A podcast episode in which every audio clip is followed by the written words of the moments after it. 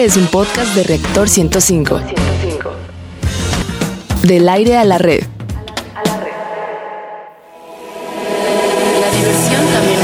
La diversión también es conocimiento. Radio Big Bang. Radio Big Bang. Ciencia y tecnología con Bárbara Esquetino y Leonardo Ferrera. Radio Big Bang. Radio Big Bang. Radio Big Bang. Radio Big Bang. ¿Qué tal amigos? Big Viernes. Es un gusto como siempre el saludarlos. Están en el lugar y la hora indicada. Esto es Big Bang Radio donde la diversión también es conocimiento. Transmitimos en vivo aquí en Reactor 105 FM. Quédate esta hora con nosotros. Te garantizamos que vas a aprender algo nuevo de una manera ágil y divertida. Les saludamos con el gusto de siempre Leonardo Ferrera y Bárbara Esquetino, la voz y sonrisa más hermosa del oeste radiofónico. Ay, qué hermoso eres. Muchas gracias. No te- no te Miquel. enojes conmigo, Ay, de hora, como mafafa, mosquito, Uh. ¿no? ¿Verdad? Muchas gracias, Leo, queridos Big Banianos. Gracias por permitirnos el acompañarles. Es un gusto saludarlos. Recuerden nuestras líneas de contacto, el 5601-6397 y 5601-6399. En Facebook nos encuentran como Big Bang Radio y en Twitter como Big Bang-Radio 1. ¿Y cuál es el menú de hoy, mi querido Leo? Oiga, por cierto, eh, va a haber unos obsequios tan bonitos, Bueno, es tan que hermosos, dados de la mano de un gran científico mexicano. Ahorita van a ver Sí, quién es. sí. En nuestra sección Exploradores del Infinito, dedicada al universo y su grandeza, hablaremos del proyecto espacial Mars One y la gran estafa. Hijo, pues se va a poner bueno. También en la Madre. sección Gigante Azul, dedicada al planeta Tierra, y la importancia de su biodiversidad. Hablaremos de la naturaleza sorprendente. A ver, ¿por qué un elefante se columpiaba en la tela de una araña? Según la Un canción elefante. popular, ¿es verdad o es mentira? En nuestra sección Materia Gris, dedicada a los principales avances de los laboratorios y los más destacados proyectos científicos y tecnológicos, hablaremos de los inventos por accidente. Fíjense, de las papas fritas a la penicilina. Ándale. Y bueno, en la sección Construyendo Puentes, dedicada a los grandes personajes, ojo, a los grandes personajes de la historia y los logros del hombre por alcanzar sus sueños, hablaremos de la gran hazaña del primer astronauta mexicano que hace 30 años viajó al espacio. El doctor Rodolfo Nerivela habla con Big Bang Radio. En verdad, hace unos días estuvimos con él, gran persona, en Sí. verdad. Muchas, muchas gracias. Y para cerrar, como siempre, bien y de buenas en nuestra sección Divulgando Humor, donde lo más inverosímil, raro, curioso también es ciencia, hablaremos de los olores que matan o enamoran. A ver qué te gusta oler y qué odias oler. Escríbenos, escríbenos, por favor. Guácala. Bueno, súbele a tu radio porque vamos a nuestra primera sección. Exploradores del infinito. ¿Te acordaste del frijol procesado? Sí, qué asco, Espérame, ya. puede ser un frijol galáctico Sí, o algo así, ¿no? ya, ya. A ver, Barbarita. Si te invitaran o te invitan a un viaje todo, todo pagado, todo, ¿eh? Todo. Tú no pones un solo quinto a Marte, pero sin regreso a la Tierra, ¿aceptarías? No. Pero es todo pagado. No, no, no, no me gusta. Te van a tener no. allá en tu capsulita. No, fíjate que ni en algún lugar de la Tierra, digamos remoto, que me dijeran, te invito, pero no puedes regresar, tampoco iría. Pero te van a tener Menos allá encapsulada No, con hombre, oxígeno, yo con tengo- una lata de frijoles, este. sí, Imagínate no, el olor ahí. Ah, no. Por eso, frijol espacial. No, ver, guácala. Mars One, o, o en español Marte 1, es una iniciativa, ya la han escuchado seguramente, es una iniciativa privada, una empresa privada holandesa, que se ha hecho famosa a nivel mundial por proponer un viaje tripulado a Marte, pero solo de ida. Es decir, los deja, se regresa a la nave sola. Y ahí se quedaron. A ver cómo les va. Bueno, pues el plan es mandar satélites de comunicación a Marte en el 2018 y luego lanzar en el 2022 un primer equipo de humanos en Marte, llegando en el 2023 para que vivan permanentemente y enviar un nuevo equipo de cuatro astronautas cada dos años tras el envío inicial. Oye, se escribe bien fácil, ¿verdad? Sí. Sí, como si fuera muy Ay, fácil, sí, ¿no? pues los dejo, ¿no? Por grupos. Bueno, a ver, sobre la descabellada misión Mars One, un grupo de investigadores de el MIT, Massachusetts Institute of Technology, Instituto Tecnológico de Massachusetts, una de las mejores escuelas de ingeniería en los Estados Unidos, realizó un extenso informe, fíjense, 35 páginas sobre las dificultades tecnológicas, logísticas y de financiación a las que se enfrentaría la misión. Y como era de esperar, las conclusiones no fueron nada esperanzado- esperanzadoras. Sí, el informe apunta a que los voluntarios se morirían de hambre al cabo de poco tiempo de aterrizar en Marte. El sistema de producción y almacenamiento de alimentos no sería suficiente para generar, generar perdón, la cantidad de calorías que necesitarían ingerir cada día los astronautas. Ajá. Simplemente se morirían de hambre. Para conocer más de este informe, vamos a nuestra siguiente cápsula en voz de nuestro cumpleañero. Eh, Felicidades, Rogelio. Es Ah, ¿de parte de este equipo. Besitos, abrazos. Rogelio Gracias. Castro, vamos con su Gracias por tu talento, gracias. Según el análisis del Instituto Tecnológico de Massachusetts, la idea de la misión de cultivar en Marte las plantas y alimentos para la tripulación tampoco funcionaría. Las plantas que Mars One planea cultivar, como lechugas, tomates y trigo, producen un excesivo nivel de oxígeno que acabaría siendo fatal para la vida de los astronautas. La tecnología para eliminar este exceso de oxígeno existe, pero aún no se ha probado en el espacio. Llevar los alimentos desde la Tierra sería más aconsejable, pero aumentaría considerablemente el costo. Además, no hay garantía de que estos alimentos soporten el viaje hasta Marte. Big Bang. Y queremos saludar al Güero de Oro, mi queridísimo Toñito Oye Díaz de la Sociedad Astronómica de México, que nos va a platicar más. Toñito, bueno, tú has Hola, dicho que claro. te irías a Marte sin regreso. Sí, yo sí me iría. ¿Pero Ay, te irías no. con Mars One? No, eso sí. Ándele. No, Ándele. yo creo que, o sea, por ejemplo, si hubiera una misión, algo así, bueno, ya hago así una misión kamikaze de la NASA o de Sí. cualquier agencia espacial, sí me iría. Sí me Bueno, al menos, al menos, si no hay vuelta, al menos con honores quedarías. Claro, exactamente. Pero es que justamente lo que acaban de mencionar al final es lo que, desde mi punto de vista, ya le da en toda la torre a este proyecto. Pues. Lo de que sea un como especie de reality show en, Sí. en Marte. Sí. Pero Digo, parece, eso- parece ser, bueno, algunos Ajá. críticos, lo que estuve leyendo, parece que esa era la finalidad. Claro. Hacerse de dinero como Eh, empresa, exacto. crear un Big Pero Brother. igual no creo que les alcance, de ¿eh? algún De lugar- verdad que no No, creo. no, no, no, o, sea, digo, el dinero que de ahí ganen, finalmente no es para la misión, o sea, es para sus bolsillos. Claro, no, y aparte, de algún lado tienen que sacar dinero porque es una lanísima la que tienen que conseguir para Pero mandar ni a lo gente. Oye, tienen, supuestamente, o sea, ni lo tienen, fíjate, aparte. decían que veintitantos mil, no me acuerdo, veinte mil o algo así, se inscribieron. Se supone que ahora ya nada más Eh, hay me 100. acuerdo de la ya más hay mexicanos. Hay hasta un legislador mexicano. el Yo me favor. acuerdo de la convocatoria. Salió, pero ya ¿Eh? hace años en, en Facebook, eh, no, perdón, en, en redes. Y yo me acuerdo que estaban diciendo como los requisitos, incluso estaban pidiendo parejas. O sea, esto era como parece que un a lo laboratorio. mejor sí me animaba. Eh, No, es para ir a poblar, ¿no? Entonces decían O sea, que no, hombre, que les daban hombre, mujer, pero iban a estar encapsulados. Les dijeron que a ver si se aguantaban. Separados Eh, o juntos. pero es que- Sí, de- o sea.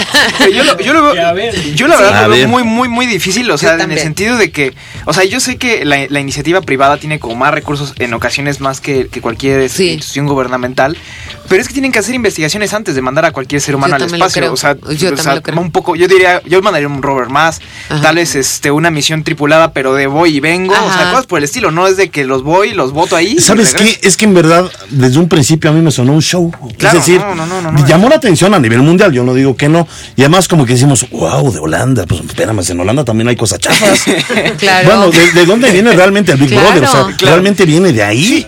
No, y aparte, dejando a un lado, lo de- o sea, dejando a un lado lo de reality show, podría ser un proyecto interesante. Muy, Sí. muy interesante, pero aún yo digo que le falta mucho todavía por. Sí, si lo hace la NASA, o no la NASA, si lo hace, no sé. Una institución seria. o sea, si hay instituciones privadas. Una agencia espacial rusa, muy- lo muy hace serias, algunas claro. instituciones Claro. de tradición. En, en Claro. pocas palabras, personas dedicadas a eso. Exacto. Digo, porque ellos meramente hacen eh, pues, shows y eso en la tele, y digo, está padre, pero.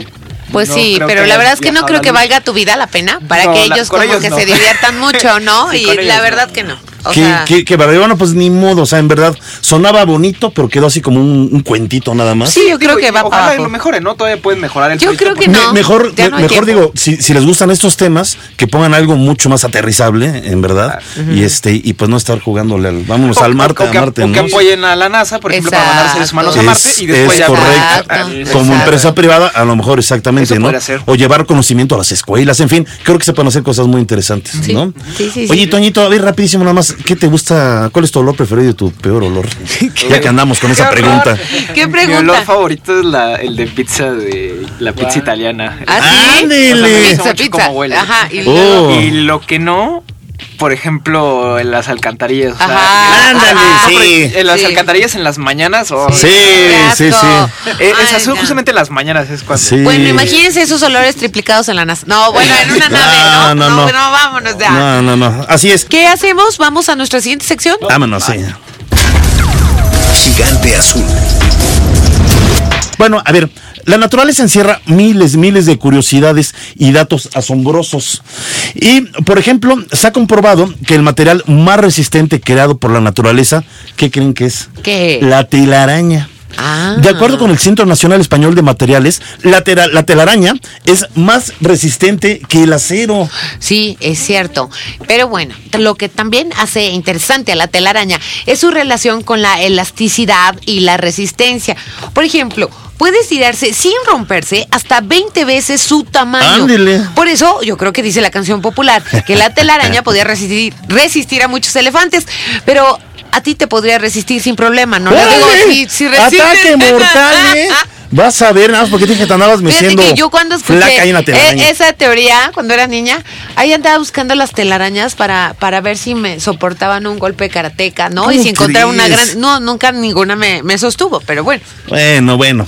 A ver, y hablando de elefantes, ¿sabías que es el único animal que no puede saltar? Teniendo cuatro rodillas, no puede utilizarlas para esa finalidad. Su peso, evidentemente, lo impide. Y a ver, y hablando de otro animal, la jirafa, fíjate, cuenta con una rareza muy peculiar. ¿Qué? Es totalmente muda, a pesar de que su lengua mide 50 centímetros, o sea, medio metro. Que Gene Simmons ni que nada. Y es tan fuerte que le permite envolver ramas, arrancarlas y hasta quebrar espinas con su lengua. Bueno, pues ahí te otro dato interesante. De la lengua pasamos a los bigotes. ¿Sabías que los bigotes son tan importantes para los gatos, no para los hombres, que sin ellos tienen problemas para mantener el equilibrio? Con ellos controlan el sentido del balance y la orientación en la oscuridad. Por eso son tan sensitivos a cualquier cambio en el ambiente y nunca se chocan con nada. Y para más datos sí. sorprendentes de la naturaleza, vamos a la siguiente cápsula. Los hipocampos o caballitos de mar son una de las especies de la naturaleza que cuenta con más rarezas. Es la única especie del reino animal donde el macho queda preñado. La hembra es quien inserta hasta 1500 huevos dentro de la bolsa incubadora del padre. Por lo tanto, es el macho quien lleva a sus crías. Él se encarga de fecundarlos e incubarlos con aspecto embarazado. El periodo de gestación va de 10 días a 6 semanas de acuerdo con la especie y la temperatura del mar. Otra característica del caballito de mar es que es una especie monogámica. Elige a una sola pareja para toda su vida y cuando su par muere permanece solo, fiel hasta la muerte. Big Bang. Y para seguir conociendo las maravillas de la naturaleza, qué mejor que naturalista. Una convocatoria a las que, bueno, a la que nos viene, perdón, a invitar la Conavio. Y está con nosotros nuestra querida Ivette Mota. ¿Cómo estás, Ivette? ¿Cómo estás, Hola, Ivette? Bárbara. Nos Leo, espantaste y no te gracias. veíamos, pero ya te vimos de Sí, repente. Hombre. escondida. Venga, muy de bien. Oye, ¿qué es eso de naturalista? ¿Qué es qué proyecto es Bueno, invitación? naturalista, ya habíamos platicado Sí. un poco Ya- de qué ya es habíamos naturalista, platicado, así que es. espero que ya todos tengamos nuestra aplicación descargada en nuestro Ajá. teléfono. Es gratis, ¿verdad? Es gratis. Eh, pueden entrar directamente a la página naturalista.mx Ajá. y en la parte inferior pueden descargar para dispositivos móviles, ya sea Android o- iPhone. Pero Naturalista es una aplicación que se ha hecho para que el público en general participe y contribuya en el conocimiento de Está la naturaleza. bueno. Eso está bueno. Es muy difícil hacer un registro de todas las especies y plantas, eh, animales, eh, flora que existen en todo el país. No hay Ajá. suficientes biólogos ni científicos que puedan ir compilando esta información a nivel nacional. Claro. Por eso necesitamos el apoyo, pues, de todo el público, de toda la, el- la- pues, los que quieran participar en esta Bigbanianos. aplicación. Así es, eh, lo- es muy sencillo y es una red social. Todos conocemos las redes sociales, cómo funcionamos. Creamos una cuenta, la podemos hacer también a través de Facebook, generar esta cuenta. Toman fotografías de lo que a ustedes se les ocurra, de lo que encuentren que les llame la atención, que les cause curiosidad, Así es. que conozcan árboles, bichos, plantas que Un esté cerca de su casa. por ahí. Exactamente, Una cúcara voladora. Arañas. Una. Sí, así es. ¿Verdad? Todos los bichos que te llamen la atención y que no los conozcas, les puedes tomar una fotografía y subir a esta plataforma. Solo debes colocar eh, en dónde la viste, cuándo la viste. Y hay una serie de especialistas Ay, que están bonito. detrás de Ajá. esta red social, que son quienes nos ayudan a identificar. Nosotros que no somos expertos, no conocemos qué planta es. Pero sí está bonito, o sea, no, no hace falta ser científico. Si, Así si es. finalmente hay un apoyo, hay un pool, o sea, de científicos, y podemos colaborar perfectamente, como dices tú. Algo que nos haya me llamado la atención. ah, ahí está la foto y la envías. Así lo, es. lo- lo que es mejor es que es interactiva. Es Y interactivo. que, y que además cada región de nuestro país, que es muy vasta, eh, bueno, en nuestro territorio es Claro. vasto también en, en flora y fauna. Así Entonces, es. por ejemplo, en el DF encontraremos algunas especies, ¿no? Pero ya en el Estado de México hay otras diferentes. Así es, y que no nos imaginamos que existe. ¿no? Exacto. Por ejemplo, en, en el Pedregal, en la reserva del Pedregal de San Sí. Ángel, hay una ranita que es endémica, que solo existe en el Pedregal Ah, de. San Ángel Claro, y que no existe en otro lado del mundo, ¿no? Entonces, ese tipo de, de- de detalles eh, eh, podemos conocerlo. Si tampoco somos muy participativos de tomar foto y subirla a la aplicación y todo esto, de todos modos podemos iniciar sesión y buscar información. De repente Claro. nos encontramos con un cactus o con un ave. Un hongo raro. Un hongo. Ese no se lo fumen, ni quién sabe qué vaya a pasar. Pues también podemos entrar ahí y buscar información. Pero lo importante de esta, de esta red es la participación y que se pueda ir sumando ¿no? todos estos registros. Por eso ahora hacemos una convocatoria en particular con ciertos grupos. Eh, a nivel nacional hay muchos centros ecoturísticos. Sí. A lo mejor quienes nos escuchan en el DF no tienen centros ecoturísticos, pero han asistido a alguno o conocen. Sí, sí, sí. La idea es que estos centros ecoturísticos puedan eh, buscar esta convocatoria, crear un proyecto de su centro ecoturístico, no sé, en Tepoztlán quizá, Sí. y la Conavio los puede capacitar, no solamente proviendo eh, equipo técnico como Ajá. cámaras fotográficas y este, la capacitación a cómo funciona esta plataforma, sino este, pues también el, eh, todo el apoyo ¿no? que hay detrás de los científicos para que puedan crear un proyecto y todos los que participen o que eh, asistan a este centro ecoturístico puedan conocer que tienen un proyecto y que alrededor van a encontrar tal planta, tales Ah, pues qué bonito. Y además de bien. conocer, pues contribuyen, ¿no? Entonces es ir creando Exacto. redes exactamente con las comunidades, además con grupos cuidado. organizados. Ajá. Así Oye, es. los bigbanianos este, interesados, ¿dónde, ¿dónde pueden Mira, la página es muy sencilla, es eh, naturalista.mx. Ajá. Si los eh, si entras a las tiendas estas para descargar aplicaciones, lo vas a encontrar como iNaturalist, porque es un proyecto que se desarrolló en Estados Unidos Ah, qué por bonito. unos biólogos eh, y programadores. Entonces fue un proyecto, eso es padrísimo, porque fue un proyecto de tesis de posgrado y es tan importante esta contribución que ya varios países se Ya ha se están este, uniendo. Excelente, maravilloso.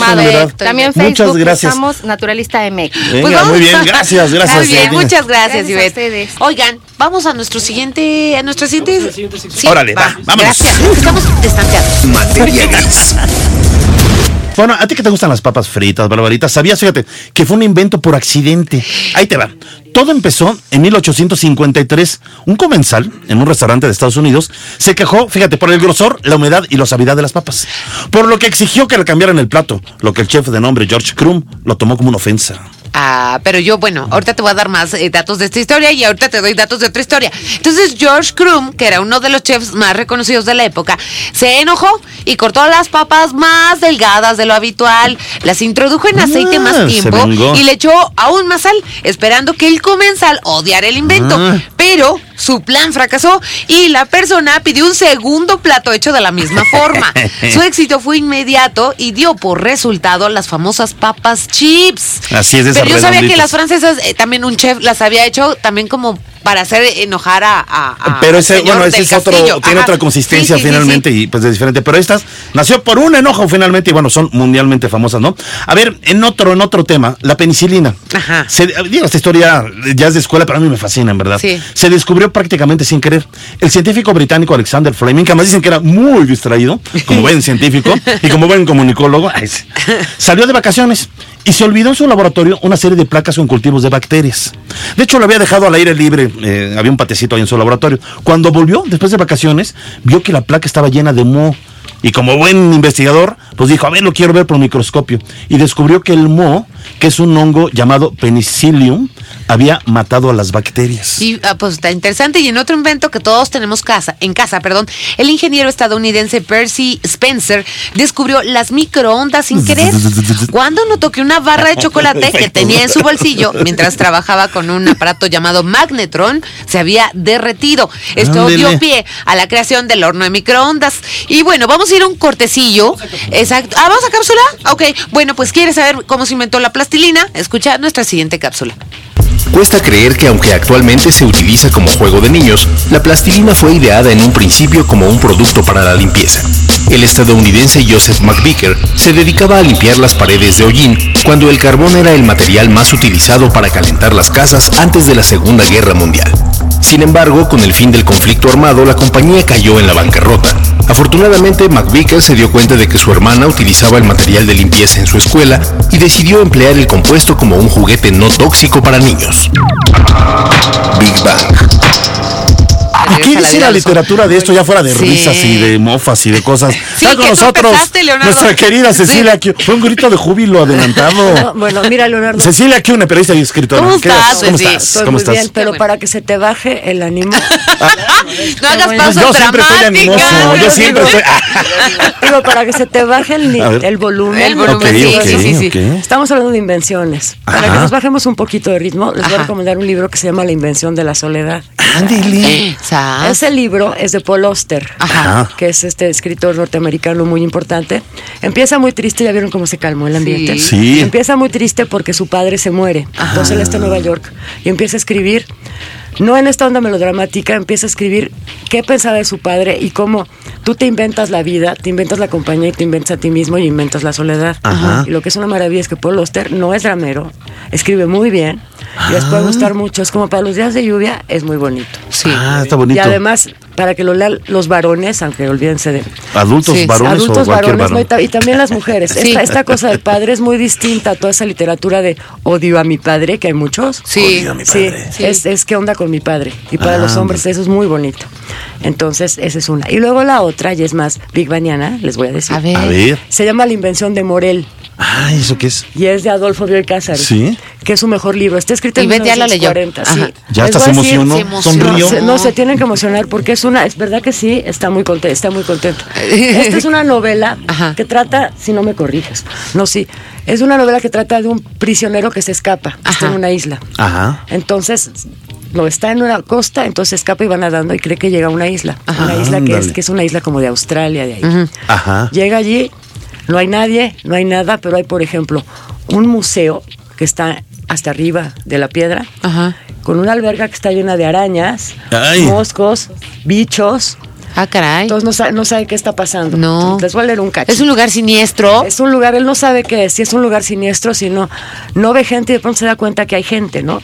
Ah, qué, qué Entonces, bien. fíjate, fíjate, les voy a leer un cachito. A ver. Dice, El fugitivo, finalmente el fugitivo consigue salir, porque hay, casas. Ajá. Y en la habitación contigo encuentra planos de Morel. Ah. Porque oye por ahí que existe un tal Morel y de pronto ve a una pareja Ajá. en la sala del museo Ok. que está bailando té para dos. Ah, Tea for two, Ajá, ajá. Una y una vez tras otra. Entonces él sale y dice. Y en la vi- encu- eh, eh, planos de Morel, proyectores, receptores, transmisores y empieza a probar. Primero capta flores, hojas, moscas y ranas y las ve aparecer exactas. Pero luego comete la imprudencia de poner su mano izquierda ante el receptor. Las emisores vegetales mueren transcurridas unas 5 o 6 horas. Las ranas después de 15 horas. Su mano empieza a arderle débilmente. Recuerda que ciertos pueblos primitivos sienten horror a ser fotografiados, porque creen que al formarse la imagen de una persona, el alma pasa a la imagen y la persona muere. Una horrible sospecha va tomando consistencia. Si las imágenes de Morel tienen alma, los emisores han de perderla al ser captados por los aparatos. Claro, o sea, va a Esto perder la significa mano. que él y Faustín puede que hayan muerto y que él existe nada más para la imagen de la mujer que ama, que no sabe cuál es. Ay, qué ¡Ándele! ternura, qué bonito. Oye, ya Me sé por qué gustó, me gusta ¿eh? Ivette, pues habla de animalitos. y No, que pero las es una que-. No, Qué sí, bonito todo, está. toda con avio, ¿eh? Qué toda con, se bonito. proyectó. No, y porque además al, fin- al final Morel tiene un invento que se no se los voy a contar porque no les, no les vamos a... no- no Exacto, les tienen que leer el libro, historia. claro. ¿Quieren ver cuál es el invento? ¿Qué será? ¿Te capté el alma? ¿Se salvará? ¿No estoy se preso? salvará. ¿Me estoy imaginando todo? Sí. ¿O todo es una alberca llena de sapos, ranas y plantas? También puede ser. Oye, Bueno, no Cecilia, sé, no sé. rápido antes de irnos, ¿en dónde te pueden leer? Este, en la página de, de- te iba a decir de Big Bang Radio, sí, a También, veces, bueno, aquí damos todas Y en tus... la de Radio México. Vamos a, a nuestra siguiente sección. Vamos Ok. a nuestra siguiente sección, vamos. Construyendo puentes.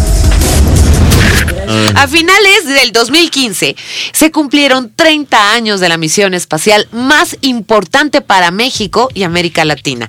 El doctor Rodolfo Nerivela, un ingeniero en telecomunicaciones, nacido en Chilpancingo Guerrero, sería el protagonista de tan inolvidable historia. Para que vean que en Guerrero también hay buenas cosas, lados, buenas ¿no? historias. Sí. El doctor Rodolfo Neri Vela fue el primer astronauta mexicano, quien el 26 de noviembre de 1985, junto a otros seis tripulantes, todos de origen estadounidense, despegó a bordo del transbordador espacial Atlantis. El objetivo de esta misión era poner en órbita tres satélites, el Morelos 2 de México, el AUSAT 2 de Australia y el SATCOM Q2 de los Estados Unidos de América. La misión duró seis días y 108 vueltas a la Tierra. El Atlantis aterrizó en California el 3 de diciembre de 1985.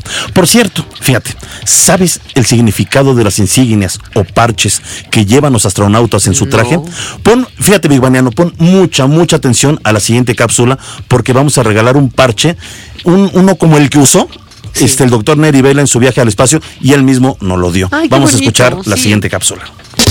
Cada misión tripulada que se lanza al espacio requiere de una selección cuidadosa de los astronautas que la conformarán. Antes del despegue, este grupo de astronautas trabaja junto a un diseñador gráfico de la NASA para crear un parche o insignia que represente a la tripulación y su misión.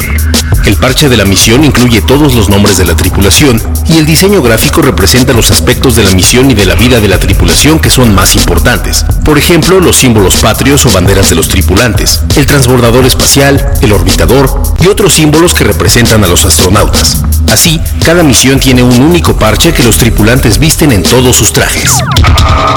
Big Bang. Y bueno, la historia, estamos verdad bien contentos con la entrevista que se le hizo al doctor, estuvo llena de cosas bonitas, de verdad.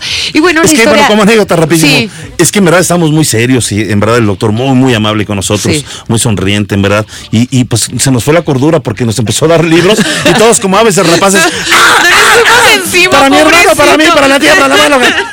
No, en verdad, No, muchas gracias. Bellísimo, bellísimo. Y bueno, la historia del doctor Rodolfo Neri Vela sobre su viaje al espacio sigue cautivando a todos los mexicanos, convirtiendo a muchos en niños a través de orgullosos mexicanos, además. Y como les decíamos, estuvimos hace unos pocos días con el doctor Rodolfo Neri Vela, quien amablemente nos recibió eh, con una cálida entrevista para Viva en Radio y de, de viva voz nos platicó de su experiencia en el espacio. Vamos a escucharlo.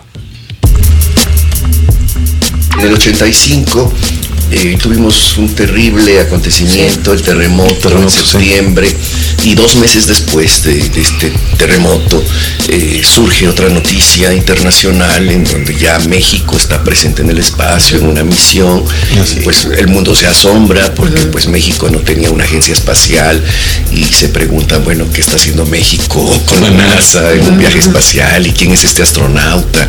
Eh, fue un privilegio, sin duda, llevar el, el escudo nacional, al país, pero a la vez un gran reto, porque llegué con mi maleta, no digo mis maletas, porque nomás era una maleta, con unas cuantas cosas a Houston, a prepararme, a entrenarme, a integrarme con el resto de la tripulación. Seis estadounidenses, un mexicano, pero estábamos en una misión en la que, pues, eh, todavía había más riesgos que hoy. Una época en la que todavía no ocurrían los lamentables accidentes de las naves eh, Challenger y Columbia, los satélites de comunicaciones que eran muy nuevos en aquella época, que México iba a ser uno de los primeros países de la Tierra en tener sus propios satélites para comunicaciones, aunque fueran comprados al extranjero, pero iba a ser México el que los iba a controlar con ingenieros mexicanos. desde la Morelos Ciudad 2, de me, me México. acuerdo mucho de ese. Sí, en junio del 85 el Morelos 1 y en noviembre del 85 conmigo en la nave Atlantis el eh, Morelos 2. Toda la expectativa, la emoción. Me preguntaban y me siguen preguntando si estaba yo nervioso. Digo, no, no, no, bueno, un poquito tal vez. Este, pues ya no me daban ganas de echarme a correr, ¿no? ya estaba, Pues ya no estaba yo, ya estoy, ya estoy arriba, yo en la nave, y ya viene el conteo regresivo, ya Ay, se van a prender los motores, ¿no? Pues vamos a ver de qué se trata todo esto. Obviamente algunas cosas ya las sabía. Pero sí sintió de repente, ¿o Eh. Una experiencia Yo creo que ninguno de nosotros llega temeroso a la plataforma de lanzamiento, porque pues es algo que pocos tenemos el privilegio de realizar. Es algo para lo que te seleccionaron, ya pasaste los exámenes psicológicos, confías mucho en los técnicos y los ingenieros de la NASA que se van a preocupar porque pues dentro de todo lo posible las cosas salgan bien y vas eh, con relativa seguridad, confianza y, y, digo, sentir miedo, sentir nervios no es una opción en estos casos, francamente, ¿no? Recuerdos muy bonitos, muy gratos, mucha satisfacción. Obviamente a través de los años me voy dando cuenta de lo que la gente desea conocer, qué es lo que más le llama la atención, qué le da gusto, qué le da orgullo nacional. Por ejemplo, el, eh, el hecho de que eh, yo eh, llevo las tortillas al espacio y, que, y, y eso a la gente mexicana obviamente que, que le da gusto saberlo. Claro, por supuesto. Digo, críticos nunca faltan, porque ay, las tortillas, ¿no? Este, eh, pero es una contribución importantísima para El maíz mexicano en el para- para la gastronomía espacial, porque efectivamente, desde entonces, desde que nosotros como país llevamos las tortillas en una misión espacial, eh, se quedaron para todas las misiones espaciales de la NASA. Big Bang. Aquí en verdad que le hacemos un homenaje sí. muy merecido en Imer, en este programa de Vivan Radio, en verdad. Un aplauso, en verdad, compañeros, Sí. al doctor Neri Vela. El único astronauta mexicano. Tengo el honor de conocer a José Hernández, eh, también astronauta. Eh, él es de, de- de origen de padres este, eh, mexicanos, campesinos de Michoacán, pero él nació en Estados Unidos. Exacto. José Hernández. El- el pero, doctor- pero el doctor Neri Vela nació. Llevó aquí, nuestra o sea, bandera al espacio, es el único mexicano, astronauta mexicano, no me- México norteamericano que lo ha hecho. Ojalá le hagan un merecidísimo homenaje y que se hable de verdad por mucho tiempo Aquí de se lo vamos haciendo por lo pronto de aquí. Y querido doctor, vamos a seguir hablando con usted, este, transmitiendo la plática que tenemos con usted, la Estamos charla. en orgullosos de diferentes mexicanos programas. Estamos como muy usted, orgullosos, verdad, muy, verdad. muy orgullosos. Venga, venga, vamos a la siguiente sección, divulgando humor. Ey. Divulgando humor. Pero los ¿Qué es científicos lo que tiene que ver? dicen, ahí te va, que el olor corporal es un factor significativo en la atracción sexual humana. Hombres y mujeres eligen a sus compañeros a través del olor corporal. Nada más que, no, espero que no se huelan la colita y eso, ¿no? ¿verdad? Pero bueno, Oye, ¿qué y te pasa? Yo nada más veo, yo nada más es veo. diferente, es diferente. Nada Yo más nada lo más que quiero decir, ya cállate. Y se sienten Uy, no, me atra- cayó ya, Leonardo. Y se sienten atraídos. Bueno, ya, ya, No, perdón. tú. A ver, No. y se sienten atraídos. ya, se sienten atraídos a una persona con un sistema inmunológico diferente al propio. Exacto. En otro estudio se comprobó que las mujeres huelen más a cebolla, ¡Ándale! mientras que los hombres tienen un olor a queso, sobre todo en los pies. Pero, yo creo, no, no, no, pero es que eso es romántico. el Ay, nuestro, qué romántico sí. va a ser el olor a ver, queso. Este curioso estudio realizado en Ginebra, el que acaba de comentar Barbariux, reveló que el olor corporal de las mujeres contenía altos niveles de compuestos de azufre, que junto con las bacterias que se alimentan El del sudor, producen el compuesto químico tiol, que tiene un olor parecido a la cebolla. También en sus conclusiones se halló que el sudor de los hombres contenía altos niveles de ácidos grasos, que cuando se mezclaban con bacterias de las axilas, producían un olor parecido al queso. Ah, ¿y ¿Qué? Ya, vamos. ¿Y me ves los pies? ¿Yo qué? ¿Y qué tanto influyen los alimentos en el olor? Vamos a ver nuestra siguiente cápsula. Escucha, a ver, escucha. escuchar.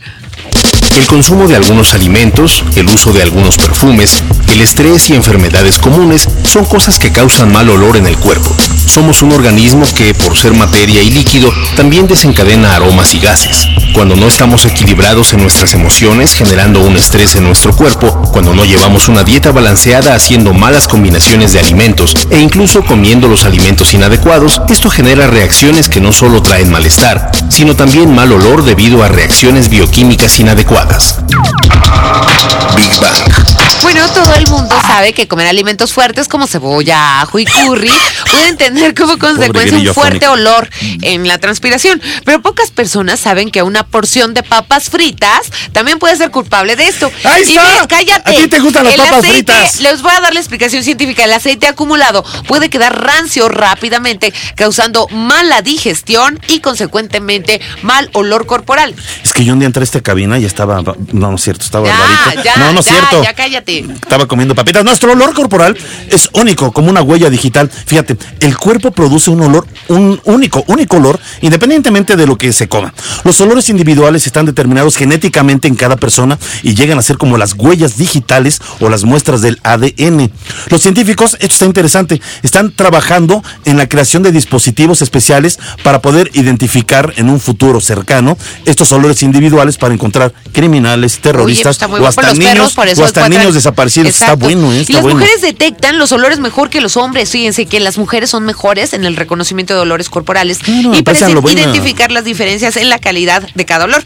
Los científicos de Monreal Chemical eh, Sense Center de Estados Unidos Oh dicen que es fácil para las mujeres detectar el olor en las axilas. ¡Ay, guácala! Anda. Incluso si está enmascarado con antitranspirantes. Los investigadores afirman que la sensibilidad de las mujeres al olor del cuerpo se explica por su importancia biológica. El ser humano puede percibir alrededor, fíjense, 25 mil tipos de olores y de acuerdo con los investigadores estos son los peores olores. Huevo podrido, ¡Ay, sí, vómito, qué asco! desechos biológicos como heces fecales Sí, y orina, guácala, olores corporales incluyendo los pies, axilas y sudor, gases, mal aliento, descomposición Ah. de alimentos, animales en putrefacción, basura y aroma de algunos animales.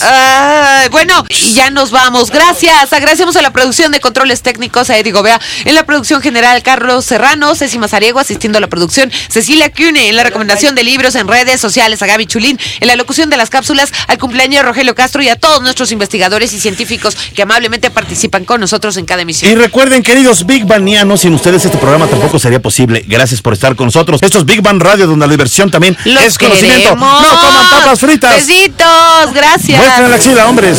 Nos La quieren, nos diversión aman. también es conocimiento. Radio Big Bang. Radio Big Bang. Ciencia y tecnología con Bárbara Esquetino y Leonardo Ferrera. Radio Big Bang. Radio Big Bang. Radio Big Bang. Radio Big Bang. Esto fue un podcast de reactor. Podcast de reactor. Del aire A la red.